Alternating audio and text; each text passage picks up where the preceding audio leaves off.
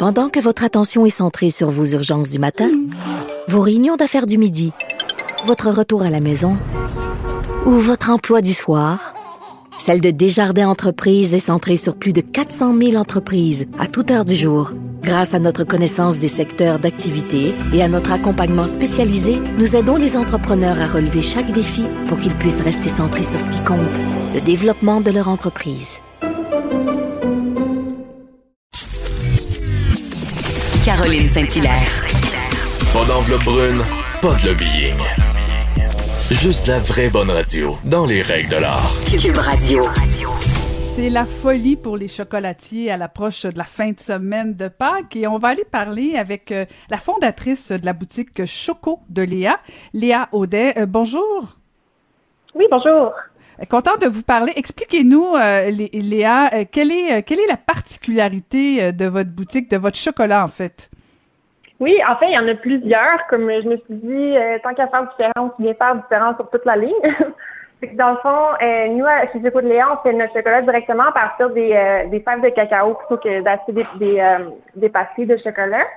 Euh, ça, ça nous permet de faire des chocolats vraiment différents, comme autant au niveau du goût, mais aussi en ce moment, on fait que du chocolat végétalien, donc il n'y a pas de produits laitiers dans aucun de nos chocolats, même les chocolats au lait, euh, on utilise du lait végétal en fait.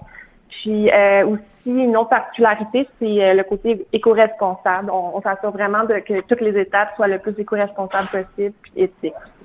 OK. Mais vos fèves de cacao proviennent d'où?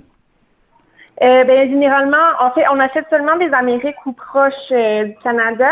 Euh, donc, en ce moment, on a plusieurs origines. Là. Par exemple, on a euh, de la République dominicaine, du Guatemala, euh, du Honduras. Puis, on fait venir de manière comme assez éco-responsable. Est-ce que la même variété de, de sortes de chocolat, parce que bon, je, je pense, ce qui me vient rapidement en tête, c'est le chocolat au lait. Si vous dites que c'est végétalien, vous compensez comment pour, pour le chocolat au lait, par exemple? Oui, ben euh, en ce moment, on a différents laits. Euh, donc, on utilise ben, celui qui se vend le plus en ce moment, c'est vraiment le chocolat au lait d'avoine. Puis on achète un avoine canadien, fait que c'est encore euh, encore mieux.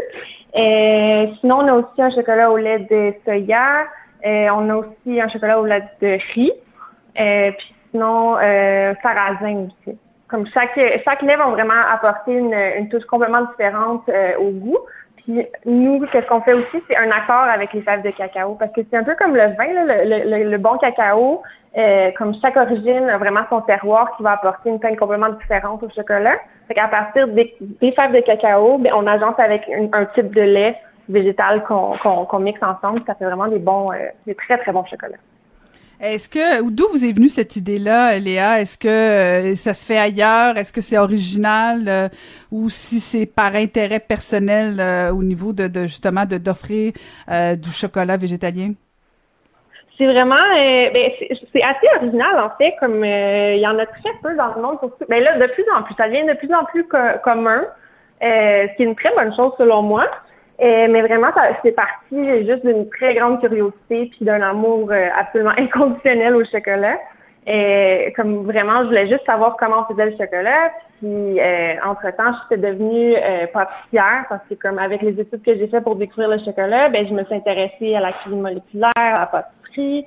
Puis je faisais beaucoup de, de, de pâtisserie végétalienne. Puis je me suis dit, ben je vais essayer de combiner les deux. Puis finalement, j'ai jamais trouvé de chocolaterie végétalienne au Canada je me suis dit, ben, écoute, je vais en faire une. c'est comme ça que j'ai démarré, en fait parce qu'il n'y en avait pas vraiment sur le marché, mais comme je dis, ça commence un petit peu à émerger. Mm. C'est quand même une très, très bonne chose, selon moi. C'est une bonne chose, effectivement. Et euh, puis expliquez-nous, dans le processus, là, parce que bon, on, a, on a souvent vu des images sur euh, comment on fabrique euh, le chocolat, notamment les, les, les, cocos de Pâques, tout ça. Est-ce que c'est différent pour, pour votre fabrication, compte tenu que vous utilisez des matières comme le lait de soya ou le lait d'amande, ou si c'est le même procédé?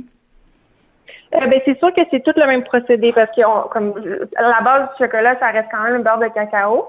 Donc, il faut euh, faire quand même le même principe de, on appelle ça un tempérage.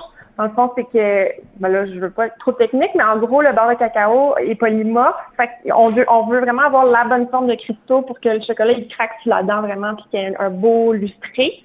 Fait que peu importe qu'est-ce qu'on rajoute dans le chocolat, il faut absolument faire la, les mêmes étapes. C'est sûr que des fois, il y a certains euh, types de lait qui vont un petit peu affecter, euh, ça va rendre un petit peu la tâche plus difficile, mais ça reste quand même qu'il faut faire les mêmes étapes au final.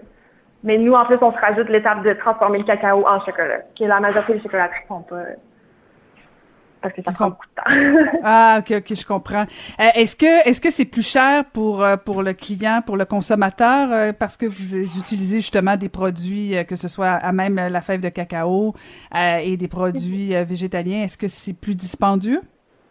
Évidemment, c'est un peu plus cher, mais ça reste quand même abordable. Mais tu selon moi, bon après, comme chaque personne a une vision différente, mais selon moi, le chocolat, ça reste, ça devrait être un produit de luxe. Puis on devrait pas pouvoir acheter un chocolat à 99 cents parce que au final, quand on achète un chocolat à comme peu, à peu d'argent, ben, c'est parce qu'au bout de la ligne, il y a eu des esclaves probablement ou des gens très, très, très, très mal payés. Puis, dans le fond, nous, c'est qu'on s'assure vraiment que ça soit super équitable et éthique. Fait que c'est sûr que ça coûte un peu plus cher, mais en même temps, euh, comme il y a un bon impact quand on achète ce chocolat-là versus comme euh, acheter comme une tonne de chocolat euh, cheap, mais qu'au final, on détruit la terre, notre estomac et, euh, et les humains qui vivent sur terre. Ouais, puis, Ouais, je suis contente que vous en parlez, Léa, de, de justement l'impact, euh, notamment sur la table puis tout ça, parce que euh, une des forces aussi de, de, de votre entreprise, euh, c'est au niveau de l'éco-responsabilité, là, parce que vous prenez pas des fèves de cacao dans, dans sur des terres où on exploite soit des travailleurs, des travailleuses, des jeunes ou quoi que ce soit. Là. Vous assurez que l'argent aussi retourne aux travailleurs. Ah oui, absolument. C'est comme c'est vraiment primordial. En fait, c'est c'est ce qui dirige vraiment euh, toutes mes, mes, volontés avec Chocolat c'est vraiment de, de, de, faire quelque chose parce que la façon dont on consomme le chocolat en ce moment, c'est la même façon qu'on consommait au 18e, 19e siècle, pardon. Fait je veux dire, le modèle, comme tous les modèles d'affaires de toutes les industries ont super, vraiment beaucoup évolué depuis les centaines, les 200 dernières années, tandis que le chocolat, on fait la même chose.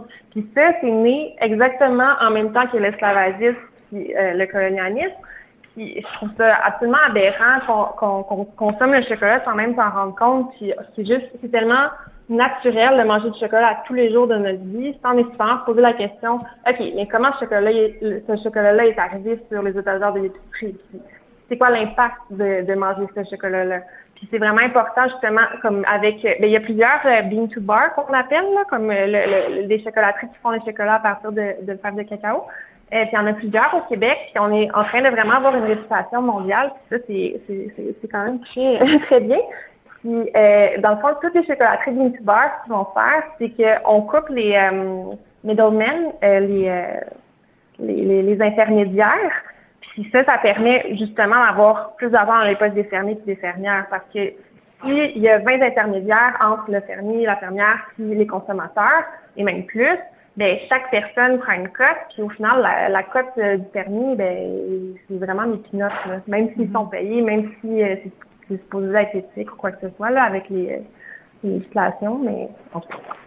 Oui, parce qu'en fait, c'est intéressant. Puis je suis allée voir votre site euh, et vous avez un blog euh, qui honnêtement est intéressant parce que je l'avoue, des fois on mange du chocolat puis on le mange comme si, euh, comme si effectivement c'était c'était un peu facile sans se poser nécessairement trop de questions. J'invite les gens à aller voir votre site parce qu'il y a, il y, a, y a des textes sur vos, votre blog intéressants, notamment au niveau de l'industrialisation du chocolat. J'ai appris plein de choses, mais mais toute cette popularisation du chocolat aussi parce que ça c'est pas ça date pas d'hier qu'on mange du chocolat, c'est sûr que là, bon, pendant Pâques, c'est c'est l'effervescence et euh, j'imagine que c'est votre temps fort de l'année. Euh, mais expliquez-nous exactement, ça vient d'où justement cette popularisation du chocolat? De la popularisation. Je veux dire, en, deux secondes, euh, ce qui s'est passé en 600, 400 ans. vous, avez, le droit à quatre secondes. ouais. euh, ben, dans le fond, comme évidemment, c'est, c'est, ça pousse pas en Europe, là, le, le, cacao. Fait que à la base, l'arbre de cacao, le cacaïer, euh, pousse seulement, ben, a poussé seulement en Amérique centrale et Amérique du Sud, un peu du Nord aussi, en fait, au Mexique. C'est, c'est la porte d'entrée de l'Europe, le Mexique. Là. Fait que euh, quand Cortés est arrivé en 1500, je me rappelle plus les dates, je suis vraiment je suis pas préparée avant, je ne pensais pas répondre à cette question-là, mais euh, au 16e siècle, Cortés est arrivé, euh, a rencontré euh, les, les qui étaient là à ce moment-là, Puis c'est là qu'ils ont, ont, commencé à découvrir le cacao. Mais tu sais, c'était pas, pas du tout apprécié euh, du palais des Européens. ça a pris un bon 200-300 ans avant que ça arrive vraiment dans, les cours d'Europe. Puis euh, ça a commencé vraiment euh, juste avec la haute bourgeoisie. C'était pas quelque chose de populaire. Tu sais, il y en avait pas. Les ouvriers mangeaient pas ça encore. Là, ben, les ouvriers. Mm-hmm. pas des ouvriers. En, en... je me je suis vraiment désolée. Ben non, ben non, c'est pas grave. Je voulais pas vous piéger du tout. C'est juste que je trouvais votre blog. Non, mais je vais inviter les gens à les lire parce que c'est vraiment intéressant. on peut apprendre plein de choses sur le chocolat. Euh, puis je trouve que vous amenez une approche vraiment, vraiment différente aussi, euh, euh justement au niveau de l'accessibilité, au niveau de, des valeurs éco-responsables. Euh, dites-moi, Léa, est-ce que vous avez été affecté par la pandémie parce que bon, c'est tout jeune comme entreprise, je me trompe pas? Mm-hmm. est-ce que, est-ce que vous avez subi quand même les fermetures et les ouvertures ou si les gens ont, mangé du chocolat tout le long de la pandémie? Ça a été très euh, en dents un peu comme tout le monde. Je pense que surtout les jeunes entreprises, ça a été quand même très difficile parce que, euh, ben, dans le fond, officiellement, j'ai démarré l'entreprise en avril de, 2020. Donc, euh, on était déjà les deux pieds dans la pandémie, ce qui était quand même un drôle de moment, mais ça, fait, ça faisait deux ans que je travaillais sur le projet, donc je pouvais pas non plus deviner. c'est sûr, ça a été très compliqué, mais comme l'avantage d'être une entreprise en démarrage, une petite entreprise, c'est qu'on peut se revirer assez rapidement. C'est pas comme un gros paquebot euh, qui peut pas tourner. C'est vraiment comme très facile de, changer le plan de match puis de retrouver des nouvelles façons. Donc, à ce moment-là, tout de suite, je me suis dit, bon, je vais miser tout de suite sur Internet, les ventes en ligne. J'ai lancé mon site Internet, ça l'a ça n'a pas arrêté depuis. Comme ça, ça ah marche vraiment, vraiment, vraiment très, très bien, oui.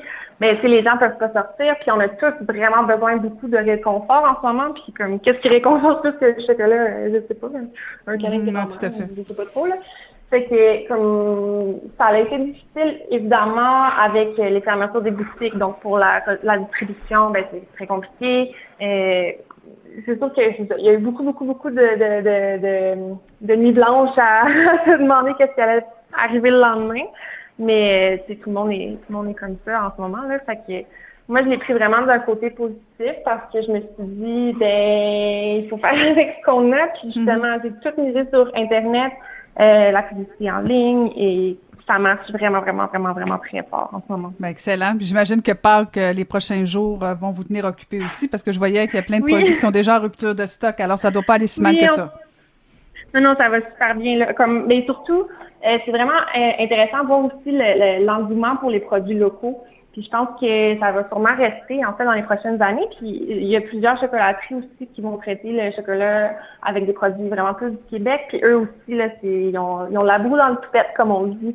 Puis tant mieux parce que comme c'est bien mieux d'encourager justement les compagnies d'ici qui vont comme redistribuer ensuite au, au, Québec plutôt que d'acheter de compagnies américaines ou euh, étrangères. Puis finalement que notre argent se dissémine au travers le monde. Là. Fait que c'est vraiment c'est vraiment un bon moment pour être une petite entreprise locale et, euh, éco-responsable parce que tout le monde a l'air de vraiment euh, se soucier de ça en ce moment. Ben, on va souhaiter que ça dure et on va vous souhaiter un bon succès. Merci beaucoup et bravo pour, euh, pour ce, beau projet que Boutique Choco de Léa. Merci énormément. Bonne journée. Merci beaucoup. Merci beaucoup. C'était Léa Audet, fondatrice de la boutique Choco de Léa. J'imagine que ça vous a donné le goût d'acheter du chocolat.